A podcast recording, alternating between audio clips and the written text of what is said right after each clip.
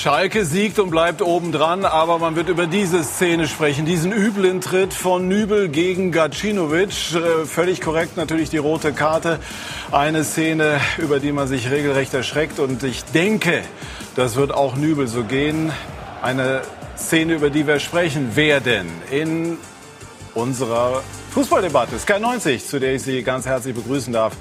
Liebe Zuschauer, wir haben eine Runde, die im Fußball alles erlebt hat. Äh, große Triumphe mit Meisterschaften, aber auch tränenreiche Last-Minute-Rettungen oder Derbys, über die man noch in 100 Jahren spricht. Ich darf Ihnen unsere Runde vorstellen. Naldo, der damals mit seinem Kopfball beim legendären 4 zu 4 für die Schalker sich in die Geschichtsbücher eintrug und der 13,5 Jahre lang die Bundesliga prägte. Bei Werder, bei Wolfsburg und bei Schalke. Felix Magath, der über sich selber sagt, die Rettung Leistung mit Eintracht Frankfurt im Jahr 2000 war meine größte Trainerleistung. Und das, obwohl er später als Trainer unter anderem noch dreimal deutscher Meister wurde.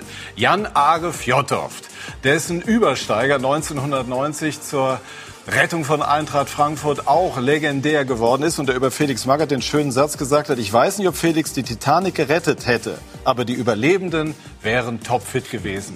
Und René Adler, 269 Bundesligaspiele, früherer Nationaltorhüter, Sky-Experte und er hat beim HSV so gut wie jeden lizenzierten Trainer auch gehabt. Und über das Verhältnis Trainer-Spieler werden wir in dieser Runde, das bietet sich ja an, auch sprechen und schauen zunächst, meine Herren, nochmal auf diese Situation, die wir eben äh, auch schon angeschaut haben. Und wir haben mit René einen Torhüter, der solche Situationen kennt. Felix Magath hat äh, 82 miterlebt, wie Toni Schumacher damals gegen Battiston so rausgegangen ist. War eine Szene, die damals auch für Monate für Gesprächsstoff sorgte. René, wie ist Ihre Einschätzung dazu, zu dieser Situation, die übel aussah? Ja, die nicht nur übel aussah, die auch äh, einfach übel ist. Äh, ich glaube, wenn Alex die Bilder im Nachhinein sehen wird, da wird er selber zusammen äh, schrecken. Jetzt haben wir schon analysiert, dass es schon seine zweite war. Und das ist ein Torhüter, der beansprucht für sich, einfach ein offensiver Torhüter zu sein, mitzuspielen. Ähm, aber Fakt ist eins, da gibt es ja so eine Regel, wenn der Abwehrspieler dran ist, hat der Torhüter da nichts zu suchen. Und ähm, das war in der Tat einfach zu übermotiviert und ähm, das, äh, ja, das hat in der, in der Tat äh, Folgen, äh, üble Folgen gehabt und äh, hat so ein bisschen äh, Toni Schumacher Erinnerung ruft es war. Felix.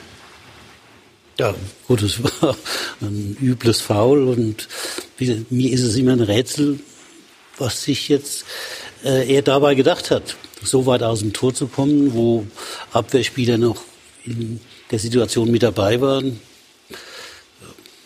Also ich kann es nie erklären.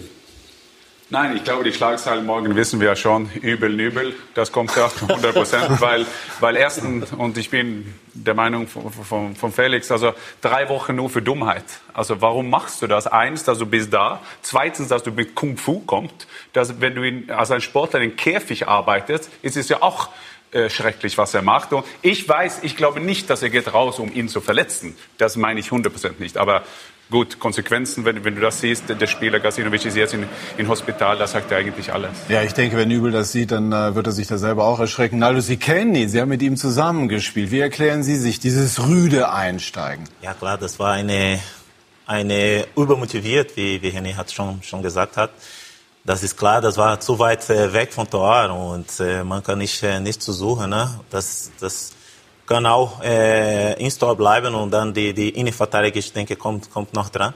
Das ist klar, die Bilder sieht sehr, sehr schlecht aus, aber Nubel äh, ist ein, ein sehr guter Junge, eine, eine Torwart, dass er kann noch, noch viel erreichen, aber man kann schnell lernen äh, mit, mit solchen Fehlern äh, und ich hoffe, dass, dass er äh, schnell gelernt, weil das ist schon zweite. Äh, zweite Platzverweis schon, zweite, ja. ja das René, wie, wie ist denn das für einen Torhüter in dieser Situation? Also ähm, man will ja nicht hoffen, dass er sowas sozusagen aktiv betreibt, sondern kannst du in dieser Szene an irgendeinem Punkt nicht mehr zurück oder hätte er noch eine Möglichkeit gehabt, das Ganze milder ausfallen zu lassen?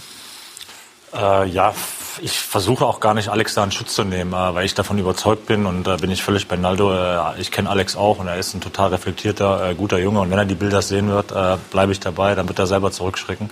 Ähm, aber es ist in der Tat so, wenn du dich als Torhüter entscheidest, nach vorne zu gehen, dann kannst du dann auch nicht mehr irgendwo auf halber Strecke stehen bleiben. Natürlich kann er dann so ein Stück weit sagen, okay, geh vorbei, lieber Tor als rote Karte.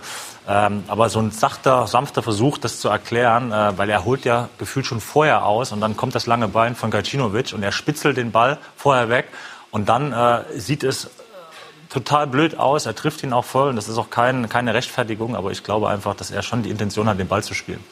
Wir wollen jetzt mal nachfragen. Auf Schalke bei Daniel Caligiuri, der auch Naldo sehr gut kennt und den wir zunächst ganz herzlich begrüßen. Schönen guten Abend. Guten Abend, hallo. Wir haben eben über diese Situation ähm, gesprochen mit Alex Nübel. Haben Sie das auf dem Platz mitbekommen? Auf jeden Fall. Also ich denke, das ist eine 50-50 Aktion. Entweder er trifft den Ball oder trifft den Gegner und äh, da war er leider einen Schritt zu spät und trifft ihn hart. Ja. Haben Sie mit ihm schon sprechen können, mit Nübel? Also tut ihm das leid? Auf jeden Fall. Man hat ihn auf dem Platz gesehen, dass es ihm sehr, sehr leid getan hat. Äh, bei seinem Anblick, äh, wo dann Gacinovic auf dem Boden lag und wie man Alex kennt, äh, macht das nicht mit Absicht. Er ist ein super netter Kerl, aber ja, war leider heute ein Schritt zu spät. Jetzt ist es aber sportlich so, dass es Schalke geschafft hat, in Unterzahl diesen Sieg weiter zu erzwingen. Was macht es aus im Moment auf Schalke? Ja, das Spiel ist heute vor allem in der zweiten Halbzeit nach der roten Karte natürlich äh, komplett auf den Kopf gestellt worden. Ähm, wir mussten dann nur verteidigen und das, was wir in letzter Zeit auch sehr, sehr gut getan haben, mit allen Männern hinten rein und versuchen, jeden Zweikampf anzunehmen. Und ich denke, das haben wir als Truppe noch die letzten 20, 30 Minuten sehr, sehr gut gemacht. Fratello, ich freue mich, ich freue mich sehr auf, auf euch, weil ich verfolge sowieso, weil ich, ich kenne äh, alle von der Mannschaft und ja, ihr spielt überragend, ihr spielt offensiv, ihr spielt sowieso äh, clever und heute war sehr, sehr wichtig. Und ja, man kann, kann sehen, dass die, die Schalke noch, noch äh, viel erreichen in dieser Saison. Ne? Und ich hoffe es und ich drücke die Daumen, dass ihr auf dem Boden bleibt und weiter genauso wie vor, vor zwei Jahren. Fratello, grüße dich, mein Freund. Freue mich, dich zu hören. Ja, du kennst uns, du weißt, äh, was wir können, äh, was unsere Qualität ist und äh, ich denke, das hast du alles miterlebt. Und wir sind wieder auf einem sehr, sehr guten Weg. Und ja, ich hoffe, dir und deiner Familie geht's gut. Dankeschön, mein Lieber. Ja, meine Familie fühlt sehr wohl dort und ja, und ich hoffe auch, dass, äh, dass deine Familie auch gut geht und ja, sportlich sowieso gut und ja, bleib gesund, mein Lieber. Wohin trägt es Schalke, Herr Caligiuri, in dieser Saison? Ist die Champions League möglich? Die übliche Frage, ne? ähm, also ich denke, wie ich gerade eben gesagt habe, wir sind auf einem sehr, sehr guten Weg und äh, wir wollen auf jeden Fall da oben bleiben. Wir wollen in den internationalen Rängen bleiben, das ist klar. Aber die Saison ist noch nicht äh, alt genug, um da ähm, jetzt sagen, wir wollen unbedingt in die Champions League oder äh, da, äh, ja, dass wir da sicher rein müssen. Also wie gesagt, wir müssen da auf dem Boden bleiben und äh, nach vorne schauen. Aber wie ich schon sagte, wir sind auf einem guten Weg da oben. Dann bedanken wir uns ganz herzlich und grüßen rüber. Dankeschön. Danke, alles Gute. Felix Magath hat ja auch Schalke trainiert und hat ebenso, das darf ich verraten, so leise, leicht schmunzeln gesagt, Meistertitel. Also jetzt im Ernst, was, was halten Sie für möglich für Schalke in dieser Saison? Ja gut, äh, jetzt nachdem sagen diese Vorrunde so großartig für Schalke läuft, gehören sie natürlich zu den Teams, die am Ende auch äh, Champions League Platz belegen können. Also Meistertitel war jetzt vielleicht etwas zu hoch gegriffen, aber äh, zweiter, dritter, das traue ich den Schalkern durchaus zu. Was macht denn Schalke besser in dieser Saison als in der vergangenen? Außer, dass sie die besseren Ergebnisse einfahren. Äh, Jetzt aus Trainersicht äh, kann ich nur sagen, äh, der, einer der Vorgänger hat ja sehr äh, taktisch gearbeitet. Jetzt habe ich so aus den Worten rausgehört, wird auch mal sowas wie Zweikampf gefordert und vielleicht auch geübt. Das bildet dann aus meiner Sicht eine gute Grundlage, dass man auch Erfolg haben kann. Stimmt, Trainer. Zweikämpfe sind wichtig. Nein, aber ist richtig. Und, aber man muss ja auch, äh, die, die waren ja vor zwei Jahren, waren die Vize-Welt, nicht Vize-Weltmeister, Entschuldigung, Trainer, das war Trainer. Aber äh, die waren ja als Vizemeister in, in, also die kennen ja das. Und dann haben die letzte Saison versucht, so irgendwie hopp oder top. Man hat nicht verstanden, wie die letztes Jahr gespielt haben. Und jetzt kommt der Wagner rein und macht diese schnell, spritzig, topfit und so. Und, ja, ja. Das Selbstvertrauen. Ne? Man sieht, dass äh, die Vorfreude ist auch groß hier und äh, Wagner hat einfach in der Trainingslager sehr, sehr gut gemacht und auch offensiv, weil Äh, der Unterschied war, dass wir vor zwei, zwei Jahren, dass wir mehr defensiv, mehr, mehr in Zweikampf zu gehen, aber jetzt Obwohl ja sowieso. Tedesco das immer bestritten hat. Er hat ja immer gesagt, nein, nein, Schalke ist nicht nur defensiv. Ja, aber man man sieht, dass wir viele 1 zu 0 gewonnen haben, aber trotzdem die, die, die Mannschaftsleistung. Ne? Man sieht jetzt, dass genauso wie Omar Mascarell zum Beispiel, das letzte Saison nicht so oft gespielt und jetzt ist ein wichtiger Rolle spielt in, auf Schalke. Ich glaube einfach, dass das äh, mit David Wagner, das passt, seine Emotionalität passt zu dem Verein und ähm, das sage ich jetzt nicht, Naldo, weil du hier sitzt. Äh, ich glaube, dass äh, Tedesco in der, in der zweiten Saison speziell auch den Fehler gemacht hat von Beginn, seine Führungsspieler äh, nicht zu stärken. Also man hat den Spieler der Saison gehabt mit Naldo und wird direkt eigentlich von Anfang der Saison an nicht stark gemacht. Man Klar, man setzt nicht auf Ralf Fährmann, ist dann eine Entscheidung äh, pro Nübel. Aber so gab es viele Krüppchenbildungen. Äh, was, was, so würde ich es interpretieren. Also du bist da näher dran. Ähm, und jetzt hat man das einfach das Gefühl, wenn ich jetzt sehe, wie David Wagner äh, die Jungs Herz nach dem Sieg, das passt einfach. Also er ist für seine Jungs da. Das ist jetzt mein, mein Versuch, das von außen zu erklären. Also vielleicht äh, kannst du uns da mal so ein bisschen... Nein, das, ich sehe genau so. Ich sehe genau so, dass wir fünfmal äh, hintereinander äh, verloren, ne? das, die, das ist die letzte Saison. Und dann, klar, für Trainer wird auch, auch nicht einfach, wird der Druck auch hoch und, und gehört auch auf die beide Seiten. Ja. Man, wie, wie kann man ausstellen auf diese Situation? Und, und der Disco hat einfach nicht geklappt, äh, weil die erste Saison war, ja, wenn gut läuft und dann der Trainer ist auch dabei und, und viele wichtige Spieler auch in einer super Leistung. Gut, aber jetzt, jetzt klappt's. Vielleicht schauen wir uns... Ähm, Ja, da, ich, ich will nur sagen, das ist wichtig für einen Verein, dass man eine Identität haben. Ne? Und beim Schalke, das ist ja eine Identität, ihr kennt das viel besser als ich, aber man sieht es von außen, jetzt sieht es aus wie Schalke, wo, wo die da, und ich habe, ein- heute war ein Interview, glaube ich, in Welt am Sonntag mit Wagner und sagt, wir spielen ein bisschen so wie die Kurve, das sagt, das hört man Arbeiterverein. Ja. Arbeiterverein. Und jetzt war Wahl in England und ich habe mal in Liverpool gesehen, da stimmt kein Blau.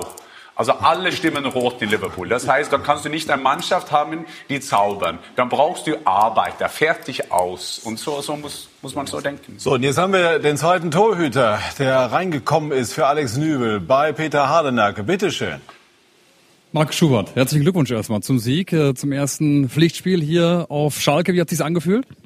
Danke erstmal. Ja, hat sich gut angefühlt. Ähm, war direkt aus der Kalten, aber habe mich super wohl gefühlt von Anfang an. Kamen auch gleich viele Spieler und auch die Be- Betreuer zu mir, dass ich ruhig bleiben soll. Das bin ich gewesen und ich glaube, dann haben wir als gesamte Mannschaft ähm, in Unterzahl noch ein Top-Spiel gemacht. Auch der Trainer hat Ihnen noch was zugerufen. Was war es genau, David Wagner, bevor Sie reingekommen sind? Keine Ahnung, weiß ich nicht, weiß ich nicht mehr. Ernsthaft? Nein, weiß ich nicht mehr. Und dann, dann insgesamt auch dieser Sieg heute, haben wir auch gerade schon so ein bisschen im Studio darüber gesprochen. Was war aus Ihrer Sicht neben dem Treffer ausschlaggebend heute dafür? Ja, einfach der, der Kampf. Ich glaube, wir waren die ganze Zeit im Spiel bestimmt, hatten viel Ballbesitz. Ähm, ja, und dann, ich glaube, durch einen Fehler von, von Frankfurt, den wir eiskalt ausgenutzt haben, haben wir das 1-0 gemacht. Und dann, ja, in Unterzahl ging es nur noch darum, ähm, den Sieg, ähm, dass wir den hier behalten. Wie würden Sie die Stimmung insgesamt auf Schalke und auch in der Mannschaft äh, beschreiben? Auch was ganz Besonderes, was da gerade wieder entsteht, oder?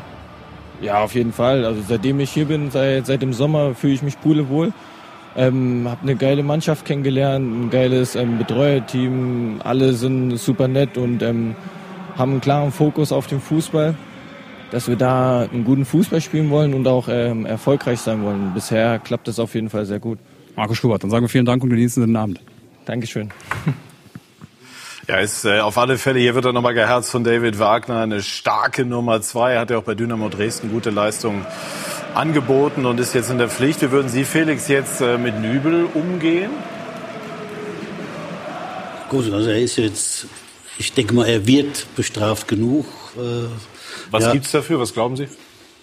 Boah, ach so, wenn ich mich noch dunkel erinnern kann, da war das früher ein hartes Vergehen und äh, also sechs Wochen Minimum, ne, gehe ich davon aus, sollte es für so einen Foul dann äh, geben und von daher ist er aus meiner Sicht genug bestraft und es wird hoffentlich für ihn eine Lehre sein, halt nicht mehr so übermotiviert in die Situation zu gehen. Ne? Weil es war halt schon bedenklich, weil äh, da war die Gesundheit des Gegenspielers schon in Gefahr. Haben Sie denn spontan jetzt auch gedacht an die Szene mit Battiston? Ja, wenn man das einmal jetzt und wenn Sie es vergleichen, zu welchem Resultat kommen Sie?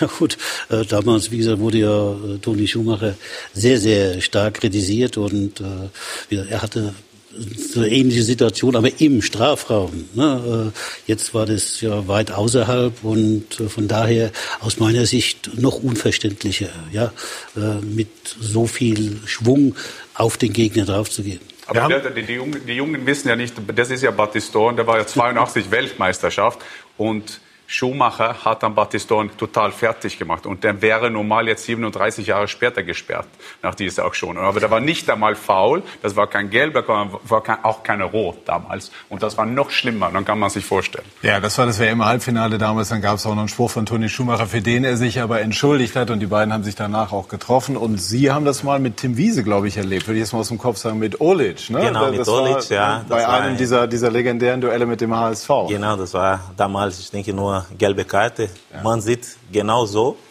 Aber ja, heutzutage wird noch bestraft. Ne? Ich denke, äh, Tim Wiese hat nicht, äh, gelb, meiner nicht Meinung nach. nur gelb, ja, keine rote Karte.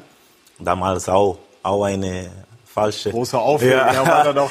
Genau, aber jetzt aber ist ja, ist ja die, die Sanktion die zutreffende gewesen. Ich denke, da sind wir einer Meinung. Wir hören die erste Frankfurter Stimme, Bas Dost bei Peter Hardenacke. Bastos, ganz bittere Niederlage hier heute aus Ihrer Sicht. Was war der Grund, dass es nicht äh, zu mehr gereicht hat? Ja, ich glaube, dass wir jetzt so in so einer Phase sind, dass äh, das, das entscheidet sich alles ein bisschen gegen uns. Ich meine, wir sind sehr gut im Spiel und äh, wir verlieren dann den Ball und die spielen ein, ein Counter, spielen das super aus und machen das 1-0. Ähm, ja, wir haben dann nachher alles versucht. Ich glaube, trotzdem, wir können stolz sein, auf wie wir gespielt haben. Äh, wir, wir würden auch kein einziges Spiel weggespielt durch die andere Mannschaft. Das ist auch das, was frustriert. Äh, aber es ist einfach äh, jetzt das Moment, weißt du, die bekommen auch eine rote Karte und fünf Minuten später haben wir eine Verletzung und spielen wir auch mit zehn. Der war auf dem Platz, aber der war verletzt. Und das, das ist dann jetzt so eine Phase, das, das läuft dann einfach nicht. Aber ich glaube, jetzt, ist, jetzt stärkt das eine Mannschaft, diese Phasen, wo wir jetzt drin sind.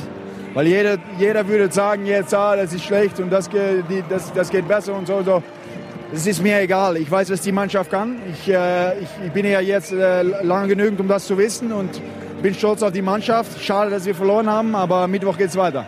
Was war es? Äh, ein Elfmeter? Die Szene Kabak mit Ihnen, der Trikotzupfer? Ich habe es nicht zurückgesehen, aber ich habe da abgesprochen mit Toro, dass er meinen Mann blockt. Äh, auf, dem, auf dem Moment läufe ich weg und der, der hält mir und ich kann nicht mehr weiterlaufen und ich gehe runter ja, ich, der hat es auch nicht zurückgeguckt. Der war sich äh, ziemlich sicher, dass es kein Elfmeter war. Okay. Ich will jetzt nicht reden über einen Elfmeter, dass das der Grund ist, aber trotzdem, äh, vielleicht konnte es einer sein. Äh, das muss ich mal zurückgucken. Welche Bedeutung kriegt das Spiel jetzt gegen den ersten FC Köln? Ja, nur eine Bedeutung: Gewinnen. Das ist Gewinnen. FC Köln zu Hause äh, gewinnen. Dankeschön, Bas. Okay. Aus Stürmersicht, Jan Ager. Elfmeter, ja, ja oder nein? Elfer. Und ich frage mich, das war das war, das war ja zwei Situationen. Den ersten könnte man diskutieren, aber das mit Durst war ja ganz klar. Und man fragt ja sich, was ist in Köln passiert beim War? Ist es Weihnachtsfeiern oder gucken die nicht hin? Und wenn, wenn, wenn der nicht einmal sagt, der Schiedsrichter, guck hin, und dann kann er sagen, nein, es war kein Elfmeter, okay, aber Du sagst es von Schalke-Sicht und das sagst Nee, nee, nee. Ich denke, ich denke auch, das war Glück von Schalke. Ja. Das war in meiner Sicht auch, auch Elfmeter. Und ja, die Überraschung war, warum nicht äh, die Videobeweis angreifen. Hm. Ne? Ja, also das Thema Videobeweis wird uns auch noch beschäftigen. Jetzt hören wir aber David Wagner, den Trainer von Schalke, bei Peter Hardenacke. David Wagner, war eine unglaubliche Stimmung hier am Ende in der Arena auf Schalke, Gänsehautmomente. Sie haben die Zuschauer am Ende auch nochmal ein bisschen angeputscht und aufgeputscht, sich am Ende auch bei der Mannschaft bedankt. Aus Ihrer Sicht, was war denn ausschlaggebend dafür heute, dass es äh, zu diesem Sieg gekommen ist? Ja, in allererster Linie, glaube ich, hat jeder heute gesehen, dass da eine richtige, richtige Truppe auf dem, auf dem Eis gestanden hat, die die Atmosphäre, äh, die heute geherrscht hat, mit, mitgenommen hat und sich wirklich in, in jeden Zweikampf reingeschmissen hat, Zweikämpfe gesucht hat, das am Ende dann auch relativ äh, reif und schlau zu Ende gespielt hat. Ähm, und dementsprechend war das heute ganz, ganz sicher ein verrückter Tag. Wir verlieren heute Morgen äh, Kutucu. Ähm, nach 20 Minuten McKenny und dann nach 70 Minuten unseren Torwart. Also ähm, verrückter Tag, verrücktes Spiel, aber wie die Jungs das dann äh, gegen Widerstände gehen, gegen Schwierigkeiten gehen, das ist, das ist ganz große Klasse. Und ähm, ja, war ein, ein schöner Abend. Äh, wir sind glücklich. Das glaube ich Ihnen. Wir haben gerade nochmal die Situation auch gesehen mit Weston McKenney. Erste Diagnose war Schulter ausgekugelt. Äh, besteht das nach wie vor? Ja, das ist das, was ich jetzt gehört habe. Die werden äh, MRT und Röntgen machen. Äh, Schulter ist auf jeden Fall luxasiert, ob jetzt äh, da Knochenanteil ist oder nicht und äh, wie das dann reponiert wird, beziehungsweise ob das operiert wird, das ist, glaube ich, noch offen. Alexander Nübel, den haben Sie auch äh, angesprochen, die rote Karte für ihn. Wie haben Sie die Szene selbst gesehen von außen, äh, diese Situation mit Gacinovic? Ja, ich glaube, er kommt zu spät. Das ist, äh, das ist unbestritten. Ich habe es noch gar. Uh, äh, jetzt habe ich es gesehen. Ähm, ja, ich denke, äh, die rote Karte ist unbestritten. Er will zum Ball gehen, kommt zu spät. Gacinovic äh, tickt den Ball. Das sieht, ja, das sieht nicht, äh, nicht gut aus. Glücklicherweise kann er das Knie noch ein bisschen anwinkeln und dementsprechend dann versuchen, Druck rauszunehmen aus der Geschichte. Aber er war eine rote Karte. Haben Sie schon sprechen können mit Alexander Nübel über die Situation? Nee. Gacinovic äh, nach unseren Informationen auch im Krankenhaus. Da wünschen wir natürlich auch an der Stelle gute Besserung. Wir haben gerade darüber gesprochen, was möglich ist in dieser Saison bei Schalke 04. Felix Magath, der bei uns im Studio hat gesagt, also Platz zwei oder drei, das ist schon im Bereich des Möglichen. Gehen Sie da mit? Äh, ich werde äh, Felix Magath nicht widersprechen. Der hat äh, so viel Ahnung von Fußball. Nichtsdestotrotz hat nicht jeder die gleiche Meinung. Okay, dann lassen wir das mal so stehen und geben zurück ins Studio. Vielen Dank, David Wagner. Felix, können Sie verstehen, dass er ein bisschen mauert? Selbstverständlich, das macht ein guter Trainer so. Ne? Warum soll er sich locken lassen und von hohen Zielen öffentlich sprechen? Das, das heißt also, es greift wie immer, intern und extern sind unterschiedliche. Ja klar, selbstverständlich. Na, äh, und nochmal einmal zu dieser Szene. Also je häufiger man sie sieht, umso unschöner wird sie. Geht Ihnen das auch so? Ja, was heißt unschöner? Also ich habe ja schon gesagt, das war übles Foul. So, damit ist aber auch gut. Es ist passiert und ich meine, man muss das dann irgendwann auch mal ad acta legen und doch mal sechs Wochen Sperre oder so. Auch vier Wochen sind genug. Da ist er hart bestraft und ein junger Spieler, der darf auch mal solche Fehler machen. Ja, und Nübel ist 23 Jahre alt, also der traurigste Mann auf Schalke heute Absolut. ist ja Nübel. Also ja. der sitzt ja da und weiß nicht und er versucht den Spieler anzurufen. Der ist, war sicher in die Eintracht Frankfurt Kabine, wie geht's ihm und so. Und da muss man auch sagen, aber er verdient eine harte Strafe, wird er auch kriegen und Lebe geht weiter. Aber klar ist auch, dass wir da nicht richten wollen. Wir berichten darüber, wir haben verschiedene äh, Meinungen und wir haben ja auch jetzt herausgestellt, dass Nübel aus dieser Situation lernen wird und äh, davon gehen wir auch aus. Fehlt Ihnen denn Schalke? Abschließend zu dem Thema Schalke Frankfurt. Das war ja der Abschied, war ja überraschend für viele nach der tollen Vorsaison. Ja, äh, natürlich, äh, weil Schalke ist, ist, ist was anderes. Äh, vor allem die Fans, vor allem das Stadion, die Stimmung ist, ist ich war zweieinhalb Jahre auf Schalke und ja, ich, äh, ich bedanke mich, ja, weil das war toll. Äh, trotzdem am Ende war, war nicht, äh, nicht so, so gut, dass wir äh, getrennt haben, aber ja, äh, mein Herz äh, schlägt immer, immer auf Schalke und ich drücke immer der, der Verein die Gibt es noch einen Weg zurück? Sie sind ja jetzt beim AS Monaco. Man weiß nie, man weiß nie. Vielleicht, ja. Äh, ich spreche Viele mit meinem Berater. 37. 37, ja. Me meines Wissens haben Sie auch gerade Probleme auf der Innenverteidigerposition. Also Wintertransferfenster? Ja, vor allem äh, zurzeit ich genieße Monaco äh, viel und ja, vielleicht äh, ist eine ist eine Recover für mich, äh, für mich und äh, vielleicht ich komme wieder, aber man weiß nie über die, die Zukunft.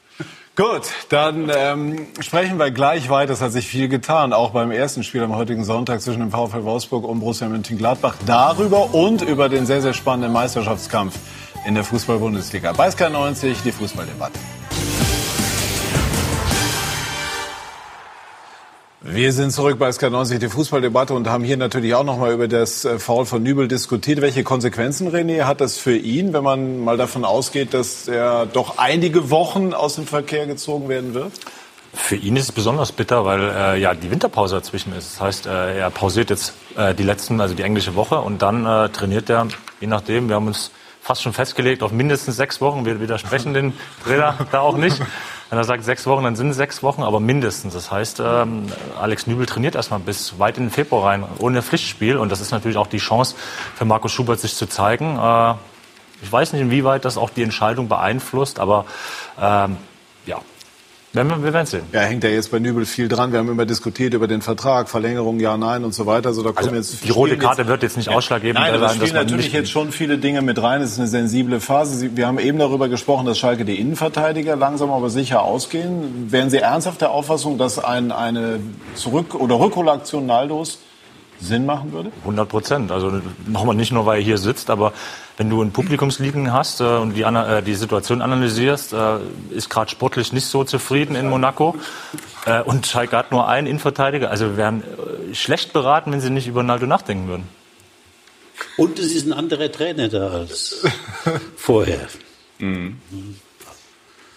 Ja, die Situation, die Situation ist sowieso äh, ist nicht einfach, weil Istanbul, Sané und McKenny und Nastasic auch, auch verletzt und dann nur nur Kabak und das ist das ist auch nicht einfach. Aber ja, ich bin immer ich bin immer bereit, ich bin immer bereit für, für die Angebote und. Ja, aber umso wichtiger, äh, mit deiner Erfahrung zu sagen, ich komme als Backup, ich weiß, was ich an Schalke habe, Schalke weiß, was sie an mir haben. Win-Win-Situation für beide. Wie lange ist dein Vertrag bei Monaco? Im Sommer läuft aus. Okay, so du kommst bei der Gelegenheit, wir haben noch mal, wir, Naldo, wir haben äh, bei der Gelegenheit auch noch ein paar herrliche Bilder vorbereitet. Also hier, ne, das ist ja etwas, was man niemals vergisst. Wie oft haben Sie das schon gesehen, das 4 zu 4 im Derby im November 17 bei Dortmund nach 0-4 Rückstand 4-4? Ja, oft, oft, weil steht sowieso in mein Handy dran und, und ich habe Video, Instagram, ich bekomme immer, ja? immer ein paar Videos ja, von den Fans und das war einfach eine einen Tag, das, das wir nie, nie vergessen können. Ja, vor allem, das, das ist ein Derby, ja, das ist nach 0 zu 4 noch 4-4. Ihr Pokalsieger. Pokal mit Wolfsburg. Mit Wolfsburg, auch mit Werder vorher. Eben haben wir noch einen ihrer gefürchteten Freistöße immer mit viel Gefühl und Effet gespielt. Manchmal auch ziemlich hart, nein. Und ähm, ist das die Szene, also der, der Kopfball gegen Dortmund, die Szene der Karriere? Ja, ja, ja. Äh, vor allem, dass, dass man weiß, äh, wie, wie die Stimmung ist, dass wir gegen Dortmund äh, spielen und dann noch in Dortmund 94 Minuten noch 4-4 gekopft. Das, das ist auf jeden Fall das ist mein wichtiges äh, Tor in meiner Karriere. Vielleicht gibt es ja eine Wiederholung. Ne? Also wir haben das Thema jetzt mal, wir haben das Thema jetzt mal ähm, platziert und wollen jetzt aber auch noch äh, kurz Adi Hütter, den Trainer von Eintracht Frankfurt, hören. Ich kann Ihnen ähm, in der aktuellen Situation noch keine Auskunft geben. Äh, war sicherlich ein äh, fürchterliches Foul, wobei ich Alexander Nübel überhaupt keinen Vorwurf machen möchte, weil er genau in der Situation einfach auch äh, den Ball im Auge hat, äh, im Bewegungsablauf ist und wahrscheinlich auch gar nicht mehr äh, ähm, ja, die Spur wechseln kann, sagen wir mal so. Und äh, unglücklicher Zusammenprall, rote Karte absolut berechtigt und hoffe natürlich, dass Miat äh, gut davon kommt. Ja, trotzdem wohltuend fair von Adi Hütter in dieser Situation. Für Eintracht Frankfurt läuft es im Moment nicht ganz so gut, aber äh, die Eintracht wird alles daran setzen, auch rauszukommen äh, aus diesem äh, aus dieser kleinen Delle. So wollen wir das jetzt mal nennen. Im ersten Spiel war auch einiges los. Wolfsburg gegen Gladbach. Gladbach vor dieser Partie Tabellenführer, danach nicht mehr. Markus Gaub. Durch einen Treffer von Maximilian Arnold in der Nachspielzeit gewinnt Wolfsburg mit 2 zu 1 gegen Borussia Mönchengladbach. In der 13. Minute gegen Wolfsburg mit 1 zu 0 durch Xaver Schlager in Führung. Ein Treffer allerdings mit großem Schönheitsfehler. Joao Victor stand nämlich im Sichtfeld von Jan Sommer und er stand auch im Abseits. Diese Linie von uns gezogen wurde dann aus Köln bestätigt. Das hätte der VAR überprüfen müssen. Diese Überprüfung blieb jedoch aus. Zwei Minuten danach die Reaktion der Gladbacher Brett Embolo nach Vorarbeit vom Player mit dem 1 zu 1. Er hat jetzt drei der letzten sechs Gladbacher Tore erzielt. Mit 1 zu 1 ging es auch in die Pause und dann in der Nachspielzeit in Minute 91. Bayer mit der unfreiwilligen Vorlage für Maximilian Arnold und der mit dem 2 zu 1. Auch hier die Frage, ob Weghorst möglicherweise ein gefährliches Spiel begangen hat gegen Bayer. Wolfsburg gewinnt also mit 2 zu 1. Gladbach kann in Wolfsburg einfach nicht gewinnen. Wie sachlich gehen Sie mit dem Fakt um, dass das erste Tor der Wolfsburger irregulär war, nämlich abseits? Kommentiere ich nicht. Warum nicht? Weil ich es nicht kommentieren mag. Aber es muss Sie doch wurmen. Möglicherweise bekomme ich dann hier noch eine rote Karte. Man weiß ja nicht äh, heutzutage, wie, wie die Dinge laufen. Ich möchte es einfach nicht kommentieren. Gut, also das ist schon eine einigermaßen kuriose Situation äh, gewesen. Wir haben die Linie gezogen, Köln hat dann bestätigt. Es ist natürlich der Treffer überprüft worden, man ist aber zu einer falschen Bewertung gekommen. Das heißt also, man hat die Sichtbehinderung, die vorlag, nicht als solche bewertet und dementsprechend dann auch nicht auf Abseits ähm, nachgeschaut. Es war aber nach dieser Linie dann wiederum Abseits. Felix Magath hat aber noch einen anderen Aspekt, nämlich welchen? Ja, für mich ist das kein Abseits, weil der Spieler in dem Moment halt nur, weil er abgebremst hat und beim Bremsen mit dem anderen Fuß, mit der Fußspitze eventuell im Abseits steht. Also mit dem Standbein ist er ganz klar in die entgegengesetzte Der Richtung. Regel ist falsch. Die Regel ist Die Regel ist falsch, aber trotzdem hätte, wäre dann war wieder nicht beim Weihnachtsfeier. Die haben ja überhaupt nichts gemacht. Also regeltechnisch. Regel falsch. Ja, die haben Weihnachtsfeier heute gehabt. Ja, genau. Ja, genau. ja. Das ist ja auch schon geklärt. Ja, hast, hast du recht gehabt. Ja, hast du recht. Ja, aber dann und wann? Nein, also jetzt also im, im, in Köln Ja, hatte keiner jetzt bei dem bei dem VR hatte keiner Weihnachtsfeier. Die haben dort einen, einen Fehler gemacht, den haben sie auch eingeräumt. Wir haben die also- das angeraumt. Ja. Ja. und gut, die Ja. haben kein Weihnachtsfeier gehabt, das muss man sagen. Die haben gearbeitet, aber haben, haben heute Nachmittag schlecht gearbeitet. Und vor allem bei diese zwei Situationen äh, und, und generell, ich denke auch beim Handspiel, wir haben das hundertmal diskutiert und wir haben äh, über in die alten Zeiten haben wir, das war Hand oder nicht Hand. Aber jetzt keiner versteht die Handball mehr und war auch nicht. Die verstehen das auch nicht. Es gab ja jetzt gestern auch diverse Situationen. Also in äh, Düsseldorf sind Elfmeter gegeben worden, bei denen man zumindest grobe Zweifel anmelden kann, ob der berechtigt war, wenn du mit gefühlt 100 Kilometern den Ball aus 30 Zentimetern in die Hand bekommst. Und umgekehrt, ich war in Mainz, gab es einen Handelfmeter nicht. Felix, wir haben in früheren Zeiten schon mehrfach über die damals noch bevorstehende Einführung des äh, Videobeweises diskutiert. Sie waren immer dafür. Sind Immer. Sie es immer noch? Ich war immer und bin auch immer noch Hier ist die Szene in, in Düsseldorf. Ja, immer noch dafür, dass man die technischen Möglichkeiten nutzt, um die, um das Spiel gerechter zu machen. Aber wie man auf die Idee kommt, den Videobeweis so zu produzieren, ist mir ein Rätsel. Da seht ihr also- auch Folgendes, dass du, dass du die Schiedsrichter aus ihrer Verantwortung rausnimmst. Ne? Also die sagen dann immer, die in Köln müssen das überprüfen, die werden schon einen guten Job machen. Aber die haben auch mal schlechte Tage, wie, wie heute, wie wir es gesehen haben. Was sie dann immer gemacht haben, ob Weihnachtsfeier oder einfach nur einen schlechten Tag, äh, das lassen wir mal jetzt hier unbewertet. Äh, aber Fakt ist, äh, früher hätten die Schiedsrichter das bewerten müssen äh, und hätten gesagt, faul, Elfmeter oder nicht. Und dann ist es eine Tatsachenentscheidung. Jetzt sollte das Spiel gerechter werden und jeder diskutiert drüber und keiner versteht es mehr. Das haben die alle gesagt. Das war, sollten die Schiedsrichter stärken. Die, die, die Schiedsrichter sind jetzt mehr verunsichern und dann und wann nehmen die Verantwortung weg. Wenn Köln nichts sagt, dann ist es okay, ja. Und, und das ist ja schrecklich für, für, uns allen. Und, und wie lange soll das dauern? Ich habe einen, einen Scherz gemacht in England, also plötzlich muss die ganze deutsche Mannschaft von 66 nach, nach Wembley fliegen, weil man soll noch einmal wahr machen beim dieser Jeff Hurst Tor. Also das ist wirklich, das ist für mich ein Rätsel und wir müssen wirklich aufpassen. Weil das nimmt irgendwann von unser Fußball weg. Weil du kannst nicht einmal mehr beim Tor, Tor jubeln. War nur ganz kurz die, die, die Abkürzung der Fachleute für den VR, für den Videoschiedsrichter. Nur einmal, damit, damit wir alle sozusagen ich mitkommen. Ich würde gerne einmal von Naldo hören, wie ist das in Frankreich? Die Frankreich ist, ist genauso. Und ich finde ich, und ich finde auch ich finde auch Fehler Fehler ist, ist kann passiert. Aber jetzt der Schiri ist, der Schiri hat schon schon ein bisschen Angst und wartet auf der der war. Wenn wenn der war nicht nicht angreift und dann sie sagt okay weiter so. Ja, wir trauen aber nicht. ja die Ja, trauen ja es stimmt. Aber ähm, ich finde dass der der war hat nicht so viel geholfen. Ich finde das ist immer noch wenn der nicht Stürmer schießt ein Tor und dann muss warten und dann wartet zwei Minuten, okay, Tor. Und dann jubelt noch acht Minuten und dann schon, schon, sind schon drei Stellen Sie sich mal vor, Ihr Das ist, 4-4 wäre aberkannt worden. Also das, das wäre ja gar nicht auszudenken gewesen. Aber Jan, ich habe das, wie ist das in, äh, in England? Ich mache jetzt auch ab und an Premier League. Ich habe das Gefühl, da funktioniert es besser. Also äh, Aber die Engländer fühlen, das ist viel schlechter. Okay, weil, die Engländer weil sagen, du hast ja Deutschland das zum Beispiel in. England, in, in Champions League machst du mit, mit dem Upside erst und dann, äh, oder die warten mit dem mit Flag und dann warten die, aber in England machen die so. Was heißt, dann stoppen alle Verteidiger, die Zuschauer schreien alle Upside und das geht weiter. Und das Problem ist auch in England, dass die, die Schiedsrichter wollen nicht zum, zum, äh, Zum Monitor. Zum Monitor gehen. Das wollen die nicht, weil die Engländer, die stehen so und warten nur, weil so cool wie die Engländer sind und warten und dann verstehen keiner etwas. So. Nein, das funktioniert auch nicht. Und ich, ich glaube, das muss irgendwie eine internationale Regelung, irgendwie muss man das durchschauen. Also ich ich finde es auch schwierig, also was Felix auch angesprochen hat, die Abseitssituation. Da reden wir jetzt über Millimeter. Das ist ja nicht im, im, in Wahrheit der Geist der Abseitsregel. So ist es. Ne? Das ist ja auch, wie gesagt, produziert Ungerechtigkeit, ne, weil es ja unterschiedlich gehandhabt wird. Ne, der eine sagt, oh, oh, jetzt, jetzt melde ich mich, der andere meldet sich nicht und dann geht's weiter. Aber der, beim Abseits finde ich, dass das ist für mich nicht das Schlimmste, weil, weil ein Millimeter Abseits ist ja auch Abseits.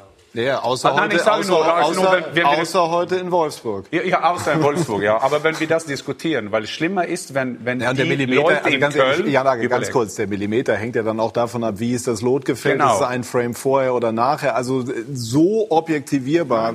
äh, Und du kannst keine Stürmer mit langen Nasen mehr kaufen. Also, weil es gibt wirklich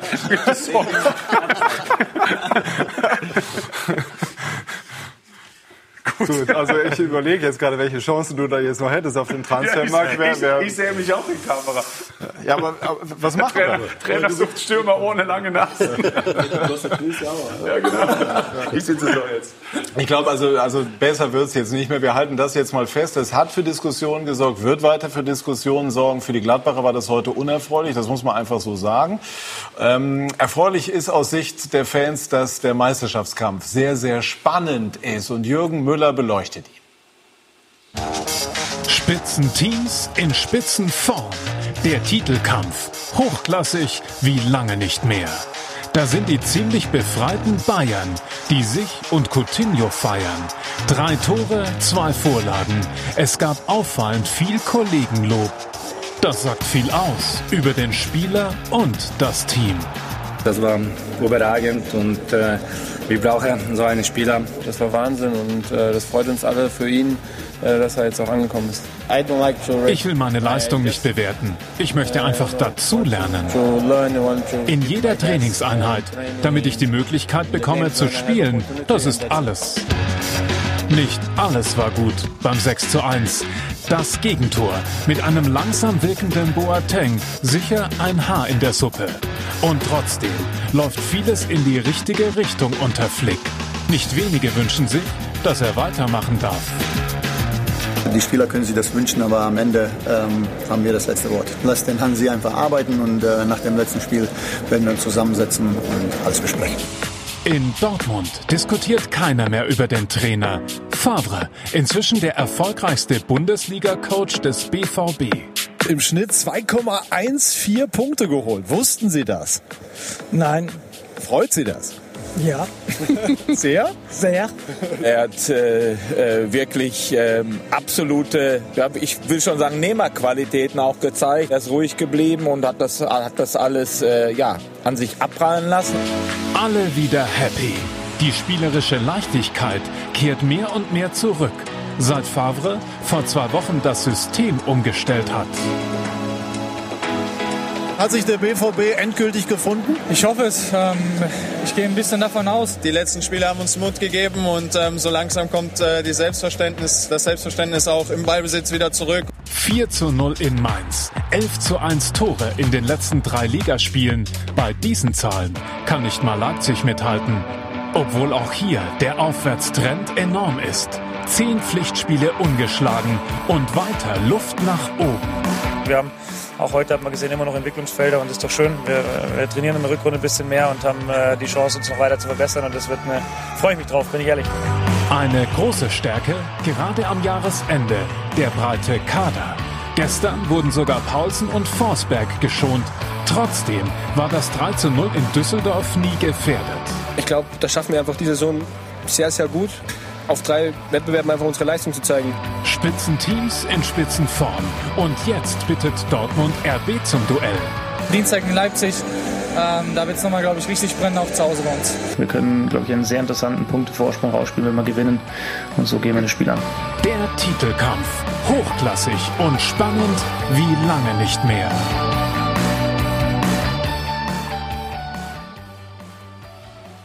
Schöne emotionale Bilder und so sieht das Ganze dann in nackten Zahlen aus. RB Leipzig zieht an Borussia Mönchengladbach vorbei mit 33 Punkten. Borussia Dortmund, wie nennt man das so schön, in Schlagdistanz. Und auch Schalke, aktuell jedenfalls, auch wenn David Wagner noch bremst, unter den ersten vier. Die Bayern haben ihre Position verbessert und äh, werden logischerweise ein gewaltiges Wörtchen mitreden. Felix Magath ist mit dem VfL Wolfsburg 2009 der letzte deutsche Meister. Schauen wir auch noch kurz nach unten. Düsseldorf, Köln, Paderborn, also drei Teams aus dem Westen sind dort.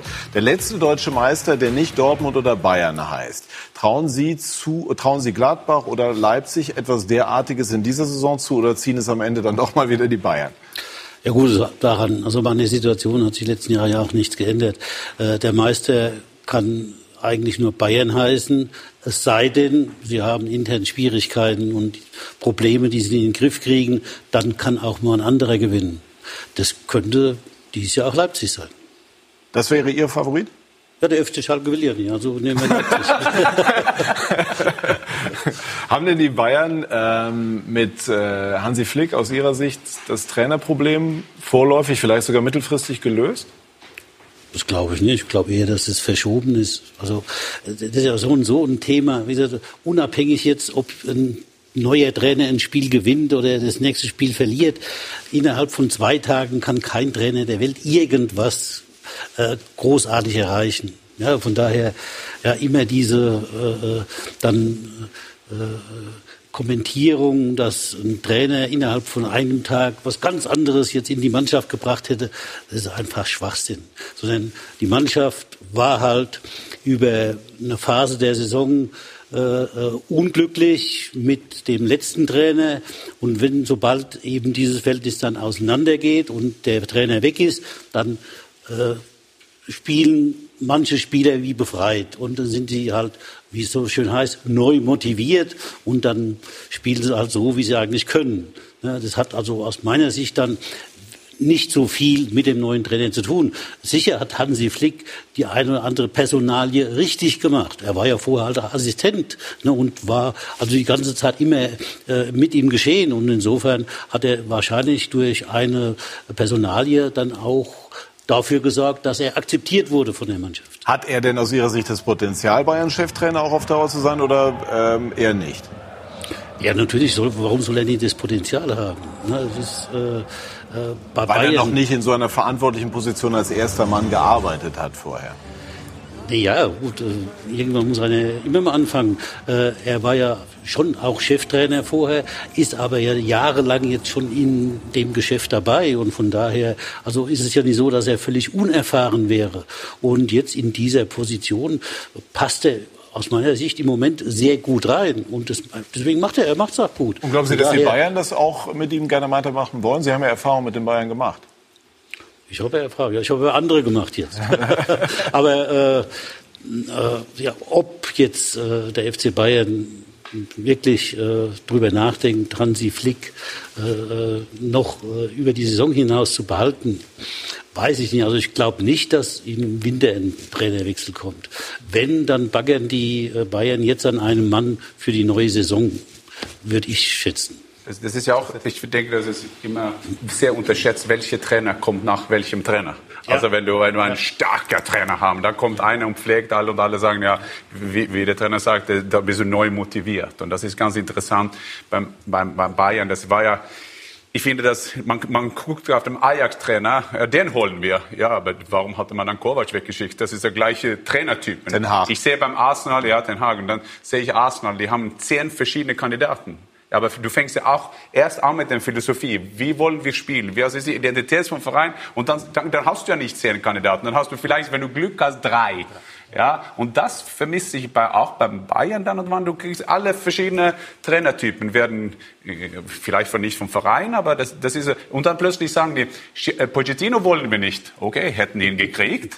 Also ich will auch die Rachel von Friends, aber ich kriege die nicht. Also du, du müsstest, ja, aber wirklich, dann und wann ist es Spinning zu viel in den heutigen äh, Tagen. Und hier ist Favre bei dir da beim Interviews und hätten die gegen Prag verloren, wäre wär heute arbeitslos. Ja, und das geht schnell in unser Geschäft. Na gut, weiß man nicht. Die Dortmunder haben immer schon relativ Ich glaube das. Ich ja? sage nicht, dass ja? wir okay. das wissen.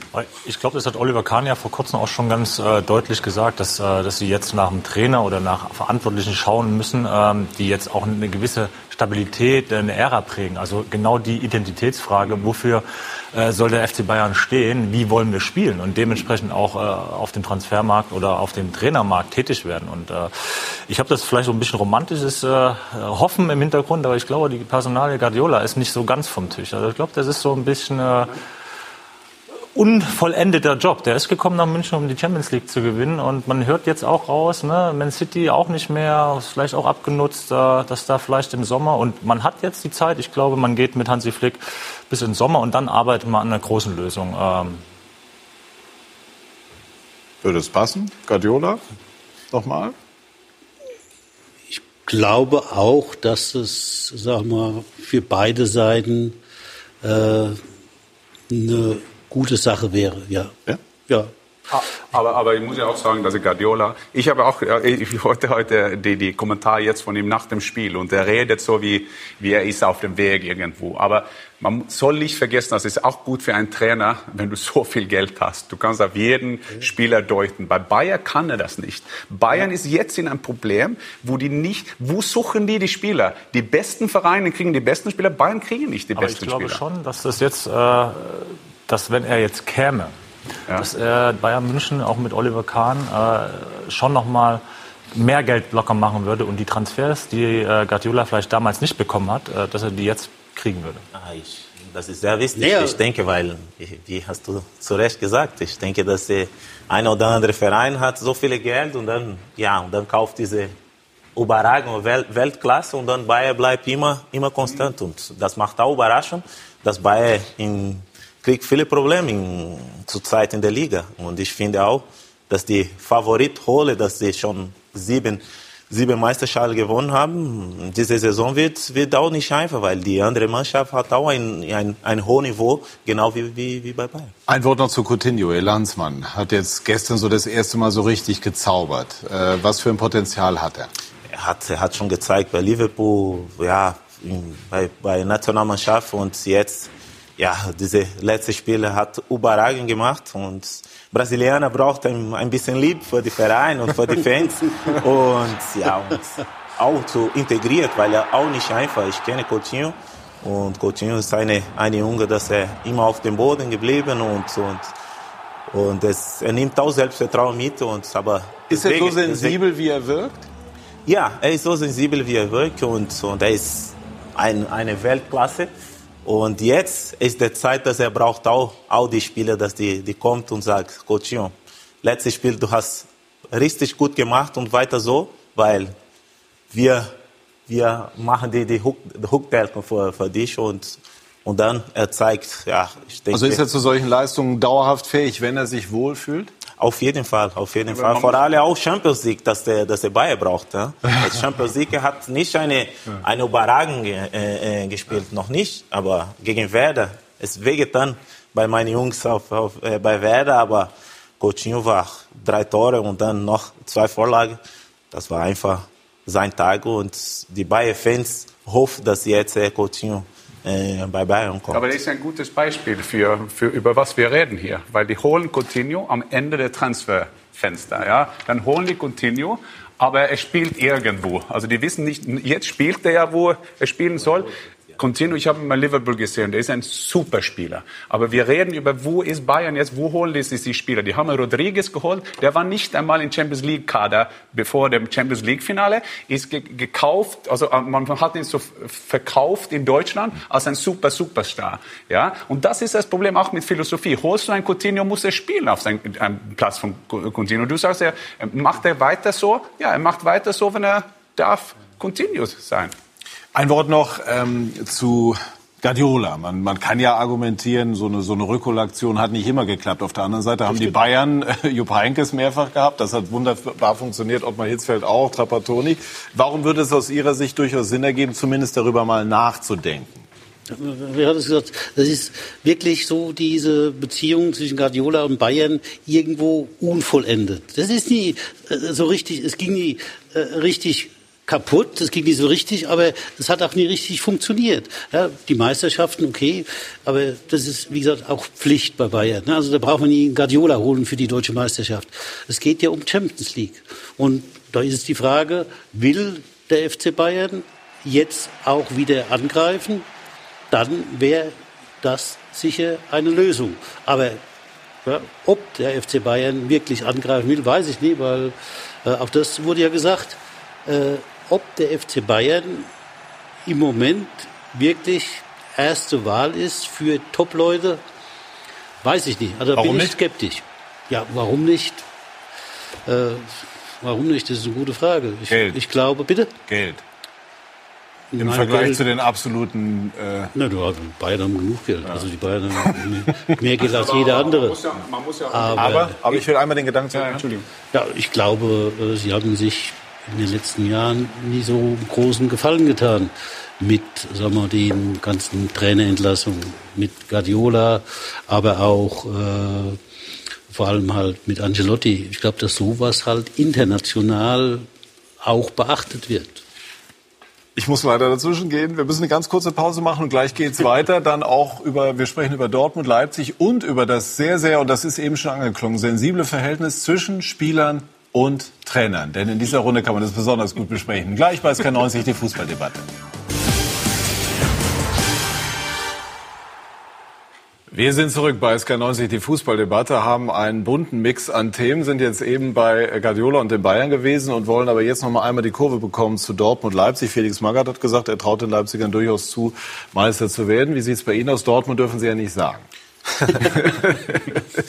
Nein, und Dortmund, ich denke, hat auch Schwierigkeiten in dieser, diese Saison, aber er ist immer, immer eine, eine Mannschaft, das am Ende auch auch Meister ein werden kann. Aufwärtstrend, Ja. aber Leipzig gefällt mir sehr, weil sie sind eine junge Mannschaft mit, äh, mit schon, schon Erfahrung, weil sie sind schon über, über drei, vier Jahre schon, schon, schon gut gemacht.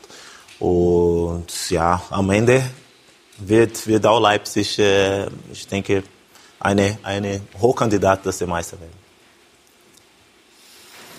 Ich hoffe. Ich Als hoffe. gebürtiger Als Leipziger. gebürtiger Leipziger äh, wäre das eine Sensation. Aber ähm, ich äh, stimme dir da komplett zu, Naldo. Ähm, ich habe die Leipziger letzte Woche auch besucht. Also es wirkt auch sehr, sehr harmonisch. Äh, auch Julian Nagelsmann, äh, man, man spürt Meisterschaft. Also äh, das wird, er hat es auch in Hoffenheim schon letzte Saison ganz klar artikuliert. Da ist er so ein bisschen gegen Strom geschwommen, von wegen nix. Wir kommunizieren nicht nach außen. Hat das hintenrum wieder natürlich irgendwie aufs Brot geschmiert bekommen, aber ähm, jetzt hält das wahrscheinlich intern. Aber das Ziel wird klar kommuniziert, da gehe ich von aus. Ohne es zu wissen, wohlgemerkt. Aber äh, die Art und Weise, wie Leipzig spielt, wie souverän, äh, ich glaube, es wird hinten raus äh, zwischen Leipzig und Bayern. Janake, ein norwegischer Stürmer, macht von sich reden. Holland. Äh, in der Champions League, ich glaube, acht Tore hat er Acht Tore, gemacht und 19 hat eine Jahre wahnsinnige Wucht, große Sicherheit auch schon im Abschluss. Und jetzt wird darüber spekuliert. Äh, Dortmund, Leipzig, Manchester United. Äh, welche Informationen haben Sie mitgebracht? ja, ich kenne ja seinen Vater. Ich habe mit seinem Vater gespielt. Der hat ja Alfie Holland, der hat ja. bei Manchester City und Leeds gespielt.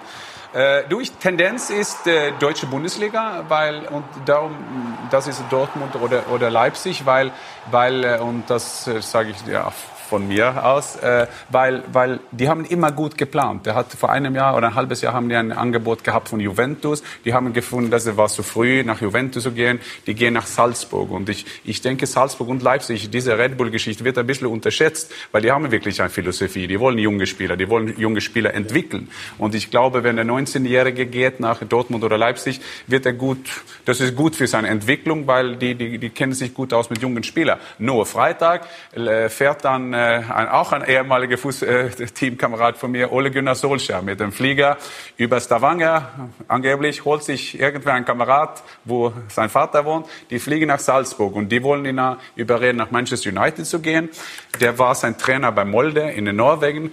Und das ist ja so, wenn Manchester United kommt, kommt immer so, die Schlagzeilen in, ähm, in englische äh, Zeitungen waren, I want to go to United. Und äh, ich, dann habe ich eine Nachricht von seinem Vater bekommen, meint er Leeds United? so, weil, äh, weil für ihn war das ein Ja, Verein. ja. Aber ich glaube, das ist, das ist ganz, ganz offen. Aber was ich weiß, ist, dass die, die wählen die, den Verein, wo er sich besser entwickeln kann. Und das, das ist gut zu hören von einem 19-Jährigen, dass man so denkt. Was wäre aus Ihrer Sicht dann sinnvoller jetzt, wenn wir in, in Deutschland drauf schauen? Bayern hat ja selber gesagt, sie haben kein Interesse, weil sie Lewandowski haben, eher Leipzig Wieder oder eher haben Dortmund? Bayern kein Interesse. Ja, genau, ich Die sagen gedacht, das immer ja. vorher, so Ja. dann, dann Ja. kommt er nach Dortmund oder so. Nein, Dortmund oder Leipzig, also das weiß ich nicht. Also 80.000 ist Plus und Minus, 80.000 in Dortmund zu spielen, Leipzig mit Nagelsmann. Du weißt, dass Nagelsmann da bleibt noch zwei Jahren. Du weißt nicht, ob Favre noch zwei Wochen bleibt. Das ist ja so im Fußball. Das geht ja so schnell. Äh, aber ich glaube, egal im, zum Leipzig oder Dortmund, ich glaube, da wird dann gut äh, aufgenommen. Die beiden spielen ja am Dienstag gegeneinander. Englische Woche bei Sky zu Gewinner sehen. Dort, genau. Was Spiel um den Spieler. Spiel, Spiel um den Ja, genau. Der Gewinner bekommt Haaland. Ja, ja. Ist das so ein Spiel, das, sagen wir mal, zumindest für, die, für den weiteren Verlauf zunächst mal prägen kann. Das Ergebnis Ach auch. ja, gut. Ne, Also, die Medien machen das natürlich ja gerne. nur. Ne, zum jetzigen Zeitpunkt ist das Ergebnis relativ uninteressant. Das ist die Frage, was man halt dann aus der Situation macht. Äh, drei Punkte, äh, es sind immer drei Punkte. Von daher ist es natürlich besser, das Spiel zu gewinnen. Aber selbst bei der Niederlage hat der, die andere Mannschaft immer noch sehr, sehr gute Chancen. Gut, also ich erinnere mich daran, als wir hier zusammensaßen und die Bayern, glaube ich, gerade neun Punkte Rückstand haben, hat Felix Magath gesagt, Meister wird Bayern. Also insofern, da machen wir jetzt mal so den Haken hinter und lassen es genau so stehen. Ähm, wir wollen uns auch nochmal unterhalten über das spannende Verhältnis zwischen Trainer und Spielern. Alle in der Runde waren, Tra äh, waren Spieler und Felix Magath erfolgreicher Trainer, auch ein Trainer, über den es immer heißt, dass Spieler durchaus, sagen wir mal, großen Respekt hatten. Sie, Jan Ager, haben über Felix mal gesagt, Training bei ihm ist wie ein Zahnarzttermin. Vorher hat man Angst, aber hinterher geht's einem besser. Wie, wie war das jetzt mit, mit, äh, mit Felix Magath? War das für Sie ähm, Respektsperson oder ist man wirklich auch marschiert, weil man Angst hatte, dass er, dass er zornig wurde? Ich glaube, generell ist es so, ich war ja 32, wo, wo ich den Trainer bekommen habe. Das ist ja etwas anderes, denke ich, auch von, von vornherein. Schade für ihn. Schade für mich. Ich war, ich war beim Laufen, beim Berger war ich immer Letzter und dann kam Felix und ich war immer Dritter, weil ich habe auf seine blaue Jacke gesehen und ich habe mich auf den Hang aufgehängt, weil er hat mich provoziert, weil er war fitter als die, als die Spieler. Aber ich, aber ich denke, Darf ich ganz kurz eine meiner Lieblingsgeschichten. Felix ist 94, 95 den Hamburg-Marathon gelaufen. Aus dem Stand. Praktisch. Ohne Training, ohne Nennenswertes. Ja. Und die letzten 100 Meter, ich war da mit der HSV-Fahne im Delirium, so wirkte es, aber gestanden. Also das zum Thema Willens. Ja, auch- Richtig? Ja, richtig. So, und, und wir waren im Trainingslager und wir haben uns nicht getraut, über die Berge so klettern und er ist oh, oh, äh, aufgegangen ohne Security und so. Aber das, das, äh, das war die Geschichte, wo er kam. Äh, Der, wir waren Trainingslager in Portugal, der setzt sich nieder und der Trainer hatte immer seine Waffen, das ist mit seinem Tee. Und er sitzt immer so und guckt die Spieler an, lange, lange und dann trinkt er ein bisschen Tee und dann nimmt er immer eine Torte, die so groß ist und dann also das dauert ja vielleicht drei Minuten, aber man fühlt sich, das ist 30 Minuten. Und dann guckt er die Spieler an, das war seine erste Spielerbesprechung bei Frankfurt, dann sagt er, und Bindewald, was machst du hier? Und Bindewald, entweder sagst du, was machst du hier, was ist deine definierte Aufgabe oder was machst du hier für verschwinden sehen? Und Spieler glauben natürlich, die haben so einen Respekt und der hat gestuttert, sagt er zu Sampach, sagt er, und was machst du hier? Und der Sampach sagt, ja, ich laufe ein bisschen nach vorne und ein bisschen nach hinten. Und dann hat er angefangen zu lachen, dann habe ich das gesehen und dann habe ich gewusst, dass er auch einen Humor hat. Und ich habe gehofft, er fragt mich. Und er sagte natürlich, Fjodor, was machst du hier? Ich habe gesagt, normal schieße ich Tore, habe zu wenig gemacht, der andere ist gefeuert, du bist gekommen. Und der Trainer hat mir nie mehr gefragt. Nein, aber dieser Respekt war immer da. Haben Sie solche Sachen dann bewusst gemacht? Also diese Geschichte mit dem Tee trinken ist ja relativ legendär. Ja, gut, ich trinke halt Tee. Ne? von, daher äh, hat es ja wieder. äh, Es, Ja, aber dann auch, auch länger Nein, es bezieht sich ja, die, die Spieler beziehen ja oft Dinge auf sich, die eigentlich mit ihnen gar nichts zu tun haben. Also sie nehmen sich in dem Moment halt oft zu wichtig. Ja, sie sind ja nur Teil der. Ich bin ja jemand, der die Mannschaft in den Vordergrund steht, nicht den einzelnen Spieler. Ja, von daher, äh, äh, ich habe auch ja nie die Absicht gehabt oder nie so gearbeitet, dass ich halt von den Spielern geliebt werde. Das war nie mein Plan oder das habe ich auch nie gemacht, weil ich das für äh, äh, meine Philosophie eine andere ist und ich das für nicht äh, erfolgreich für mich nicht für zielführend. Nicht zielführend. Für mich ist. Wollten Sie, ich frage das jetzt mal bewusst so zugespitzt, dann eher gefürchtet werden? Nein, ich will gar nichts. Ich will äh, äh, äh beachtet werden oder respektiert werden. Äh, ich habe immer versucht, oder ne, was heißt immer versucht, ich habe es immer gemacht, ich habe immer jedem Spieler geholfen, wenn er sich helfen ließ. Ja, aber ich habe natürlich auch von Spielern immer was verlangt, weil manche oder und das ist nicht nur bei Spielern so. Ich glaube, dass und das ist meine Erfahrung aus dem Leben, die Menschen sich meistens selbst begrenzen, weil sie sich nichts zutrauen oder etwas nicht zutrauen. Und da hilft halt manchmal gut zureden, klar, aber es hilft auch oft ein Schubs oder ein Druck. Ja, und den habe ich eben ausgeübt. Ich habe die Spieler immer versucht, halt nach vorne zu schieben. Und äh, ja, dass das nie immer auf Gegenliebe stößt, ist halt so. Und wenn es halt Spieler gibt, und äh, da hat er ja recht, er ist halt jemand, der keine Angst hat, der kommt mit sowas gut zurecht. Wenn ein Spieler halt schon ängstlich ist, okay, dann hat er natürlich erstmal ein Problem. Aber ich habe mich ja nie an den Ängstlichen gerieben. Ich habe irgendwann den mal angesprochen, aber Uwe Winterwald hatte bei mir nie was auszustehen. Das war ein ordentlicher, ein guter Profi, der immer gut gearbeitet hat. Die sind bei mir immer herzlich willkommen, diese Spiele. Wie wichtig ist der Trainer für den Spieler? Sie haben ja auch verschiedene Trainertypen, auch Felix Magath, aber auch viele andere erlebt. Das ist sehr wichtig. Sehr wichtig diese Harmonie, sehr wichtig diese, diese Verantwortung. Klar, dass der Trainer ist immer der Chef, aber der Trainer, der intelligente Trainer, fragt immer die, die, die, die Spieler, die Mannschaft, was, was können wir verbessern. Nicht, äh, nicht alleine, aber zusammenhalten. Ne? Und äh, ich finde, dass die Art und Weise, dass der Trainer merkt, wie genau Felix hat schon gesagt, ja, äh, solche Spieler hat Angst, solche Spieler hat keine Angst und du musst immer immer bereit äh, äh, sein, dass die, die, die, die eine Mannschaft sein. Ne? Das ist nicht nur elf Spieler auf dem Platz. Wenn elf Spieler und dann die, die, die, die andere, die auf der Tribüne sitzt und die ganze Woche und dann trainiert auch gut und bekommt keine Chance. Und dann, das ist auch nicht einfach für die Mannschaft. Ne? Aber wenn, wenn kriegt, dass jeder hat eine, eine, eine positive äh, Ausstrahlung der Mannschaft, äh, obwohl du in einer Saison ein oder zwei, zwei Spiele machst. Aber du bist sehr wichtig für die Mannschaft und dann klar, dass der, die, diese Harmonie passt und, und, und man, man merkt auch jeden Tag und auch auf dem Platz. René, ich habe es jetzt zur Begrüßung gesagt. Sie haben beim HSV eine ganze Reihe an verschiedenen Trainertypen erlebt. Welcher Trainertyp war denn für Sie äh, am besten, am wichtigsten?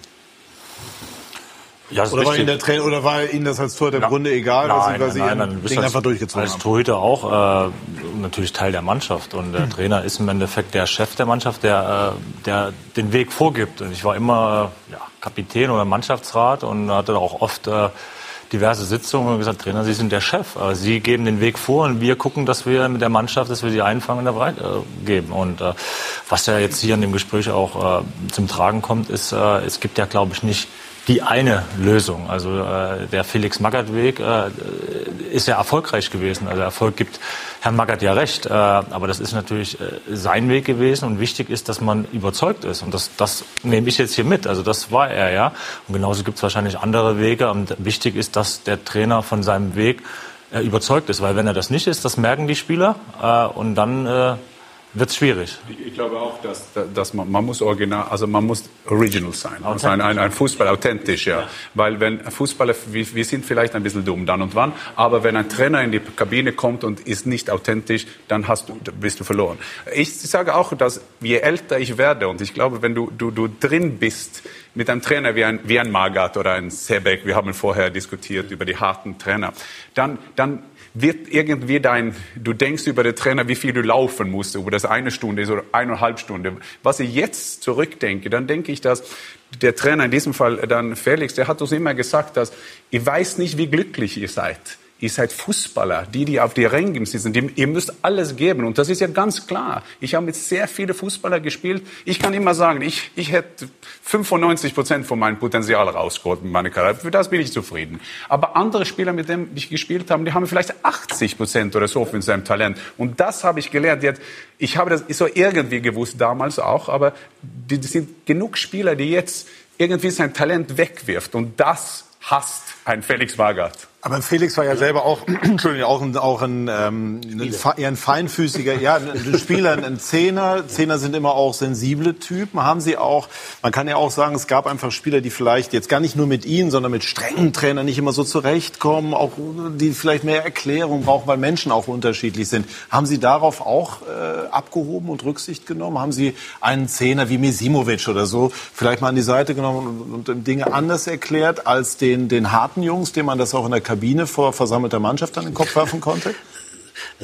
Also es gab selbstverständlich auch Momente, wo ich mit einem Spieler Einzelgespräche geführt habe. Und selbstverständlich, wie gesagt, greife ich keinen Spieler an, der unsicher ist oder ängstlich ist. Wenn einer seine Form nie hat und ja äh, nicht gut drauf ist, der wird natürlich unterstützt.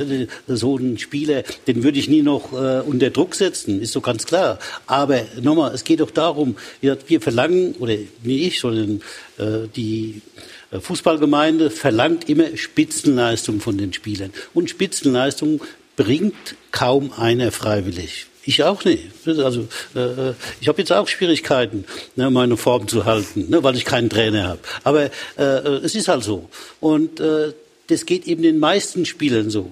Und sie sollten aus meiner Sicht froh sein, wenn einer ihnen dabei hilft, an ihre Leistungsgrenze zu kommen, die sie haben, oder sogar ihre Leistungsgrenze rauszuschieben. Mhm. Ja, und äh, von daher, ich weiß ja, was ich getan habe. Ich weiß auch, warum ich das getan habe. Und so einen Schwachsinn zu verbreiten, ne, ich der letzte Diktator und was alles da so im Umlauf ge gebracht wurde. Ne, ich habe immer nur versucht, und zwar jedem Spieler zu helfen. Aber es gibt natürlich dann welche, die sich auch dann noch nicht helfen lassen, weil sie halt äh, ne, mit meiner Art nie einverstanden waren und dann halt nicht akzeptiert haben, was ich äh, nicht akzeptiert haben, was ich von ihnen wollte, was ich gesagt habe. Wer war für Sie der ideale Profi? Was heißt ideale Profi? Ideal weiß ich Lucio nicht. Lucio vielleicht oder oder oder äh, ja, was, Raoul. Ja, also Raoul war natürlich sensationell. Muss ich sagen, also also, also Raoul, so einen, der, so einen Spieler habe ich sonst nicht gehabt. Also der war wirklich, der war auch schon ein bisschen älter, ja, aber der war genial, was wie er gespielt hat, wie er trainiert hat, wie, wie was er gemacht hat. Also das war ein unheimlich große Persönlichkeit schon als Spieler, muss ich sagen. Und ich würde mich wundern, wenn wir nie von Raoul irgendwann noch mal was hören. Ja, also der war wirklich top. Und trotzdem, also äh, äh, habe ich mit ihm halt kaum irgendwas zu tun gehabt. Ich musste ihm nicht, nicht viel sagen. Ne? Wir haben ihn, also der äh, äh Konditionstrainer Werner Leutert hat ihn fit gemacht und äh, ja, er hat den Rest selbst hat, hat er da gemacht. Mhm. Und von daher, ihm brauchte ich nie zu helfen. Also, ja, weil er kennt seinen, seinen Körper. Das ist sehr wichtig, genau. dass die Spieler kennt seinen Körper, ja, was, was ich brauche.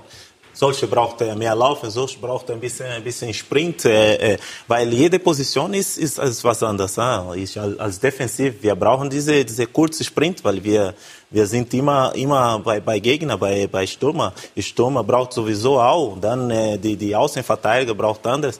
Und, aber Profi zu sein ist, ist, ist sehr wichtig und heutzutage ich vermisse ein bisschen das, weil nicht gegen junge Spieler, aber heutzutage die, die, die nach Schalke und Felix zurück nach Schalke und dann Nein, aber, aber was, was interessant ist, ist ja natürlich, wenn man als von, von Philosophie hier, von Leadership, ist ja, wenn du, wenn, wenn das kommt vor, wenn man glaubt, das ist nur Strafe, wenn das ist ja nur eine Strafe, dann ist der Stra, äh, Strafe vorsehbar, wie sagt man, predictable, mhm. ja. Und das war ja dann und wann bei dem jüngeren Spieler, weil wir haben dann zu Hause, kann mich erinnern, 3-0 gegen Wolfsburg verloren. Dann wussten wir, wie ältere Spieler Spieler. Wir wussten ja, dann kommt der Trainer rein in die Kabine und sagt, morgen ist Training um halb acht Sonntag. Und dann habe ich mich vorbereitet. Ich habe meine Frau angerufen und gesagt, du, morgen früh kann ich nicht die Babys nehmen, weil wir ist Training. Aber für die Jungs, die anderen, ist es natürlich anders. Und, und ich sehe ja auch, das ist schwierig, Du, du bist ja nicht, nicht nur Coach für einen Spieler, ein Mensch. Du bist Coach von 22 verschiedenen Menschen. Und da, da ist ja der Kunst. Ja?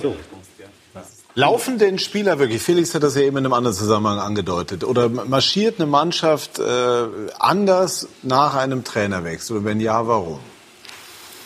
Es gibt ja das äh, Sprichwort äh, neue Besen Kerngut. Also das ist ja auch so, dass die Spieler, die hinten dran sind, äh, dann sagen, okay, äh, jetzt kommt ein neuer Trainer, es wird alles auf Null gestellt. Äh, das ist aber oftmals auch ein Trugschluss, weil es hat ja Gründe, warum sie nicht spielen. Ne? Und äh, da bin ich völlig bei Herrn Magath, äh, was, was Naldo auch gesagt hat. Ähm, das ist auch irgendwie ein Stück weit eine, eine neue, gewachsene Generation, die äh, auch nicht mehr bereit sind, über Grenzen zu gehen. Oftmals die Dinge äh, oftmals auch als selbstverständlich nehmen. Das ist die interessant, eben, dass Sie das auch die eben, ja, sagen. ich, ich bin mit, mit unterschiedlichen Generationen. Ich bin mit, mit, mit Baller groß geworden, aber habe auch die Jungen und äh, äh, habe dann auch zunehmend auch zu den Jungen in Mainz am Ende gesagt, also so manche Gedankengänge kann ich nicht mehr nachvollziehen, weil für mich ist es eben, äh, ich hatte diese Demut gesagt, das ist der schönste Job und ich wusste, wenn du verloren hast, dann ist es für mich eine Frage des Respekts, da geht's nicht raus oder irgendwas. Ne? Also da, das ist das mein Job und dann, ob ich am Sonntag um halb acht anfange oder um zehn, wenn das der Trainer sagt, dann ist es mein Job, dann habe ich das zu machen. So, also und äh, das äh, bin ich völlig bei Naldo, das vermisse ich dann auch ein Stück weit. Hat sich das Verhältnis dann verändert? Trainer, Mannschaft, gehen Trainer auch nach Ihrer Erfahrung anders zu Werke, als Sie das zu Beginn Ihrer Karriere zum Teil erlebt haben? Also ich hatte schon äh, das Gefühl, dass, dass die Spieler auch immer mehr Macht bekommen. Ne? Also wenn, äh, wenn die Spieler irgendwo äh, entscheiden, habe ich das Gefühl, oh, mit dem wird es schwierig, geht's nicht mehr. Dann, äh, korrigieren Sie mich, Herr Macker, dann wird es schwierig für einen Trainer, äh, da noch wirklich äh, lange im Club zu bleiben, weil der Trainer ist im Endeffekt angewiesen auf die Ergebnisse. Und entweder er tauscht die Jungs aus, äh, die nicht mitmarschieren, oder er bringt sie auf seine Seite. Das sind ja nur die zwei Wege. Das hat er, oh, wir, wir gucken ja jetzt, ich glaube, dass generell in der Gesellschaft jetzt, diese neue Generation, ist ja der, ist, die Hierarchie ist mehr flach als früher. Dann war, wir, wir, wir wussten ja mehr Autoritäten und so. Aber man kann ja sich jetzt vorstellen, ein Magath auf einem Platz rumlaufen und alle Spieler umarmen nach einem Sieg. Also ja, aber ja, das gibt ja nicht mehr. Aber diese Spieler, die die heutige Tagen jetzt, die die die fast erwarten die von Spielern, dass die werden umarmt und die werden, das ist ein ganz ganz andere und das muss man auch die Leadership ein bisschen vielleicht ändern oder Du brauchst ja, du brauchst ja die Spieler. Also du kannst ja nicht äh, Nein, in, in fünf Jahren mit Spieler. 50-Jährigen spielen. Also du brauchst ja die neue Generation. Ronaldo ist ja fast in Schalke jetzt. Soll ich wirklich was dazu sagen? Ja. Ja, ja gut. Das Geschäft, ich bin ja dann noch ein bisschen länger als er im Geschäft und habe die ganze Entwicklung mitgemacht. Und ich sage ja, dass die heute zum ersten Mal, ich habe es vor 30 Jahren schon gesagt, dass ich das für falsch halte, dass man die Trainer immer schwächer gemacht hat. Das geht schon seit Jahren, Jahrzehnten. Deswegen sind wir jetzt an einem Punkt, wo jetzt könnte Jan Orge eventuell recht haben, dass die Spieler heute nicht mehr gewohnt sind, ja, äh, ohne Erklärung irgendetwas zu machen. Wobei ich das aber immer noch als halt ja falsch erachte. Denn äh, ich glaube nicht, dass ich jemand verbessern kann, äh, indem ich ihm immer nur gut zurede. Ja, wenn ein Spieler alles kann, kein Problem, dann kannst Wie du ihn, Raul, dann, wie Raul. Ja, dann, genau. dann kannst du ihn streichen, dann kann er alles machen. Aber die meisten Spieler können halt nie alles. Die meisten Spieler müssen halt auch noch was lernen und die müssen auch sich entwickeln. Und wenn du halt im Fußball etwas entwickeln willst, dann hast du nicht die Zeit, ein Jahr lang zu warten, kannst du sagen, okay, der ist jetzt erst 22 und jetzt rede ich ihm mal gut zu und dann warte ich noch einen Monat und dann warte ich noch acht Spiele, Ne, die überlebe ich ja gar nicht. Insofern, ich muss ja zusehen, dass der Spieler recht schnell was lernt. Und dann geht's eben nicht ohne Druck oder eben mit der Ansage, du machst es so oder gar nicht. Und von daher glaube ich nicht, dass jetzt das der richtige Weg ist, um als Fußballer besser zu werden, wenn ich mit meinem Trainer immer äh, in den Arm springe und Küsschen hier, Küsschen rechts. äh, das mag angenehm sein. Nur die Idee, dass wir gewinnen beim Eintracht Frankfurt und Magath kommt, hey, ja, super. Nein, aber wirklich, das ist ja so, äh, die, die, die, die, die, das verändert sich. Und ich glaube, das ist für, für die Trainer wirklich eine, eine riesen Herausforderung, dass die Spieler heutzutage, und ich bin nicht einer so, dass früher immer besser war. Das, das, ich sage das nur, ist anders.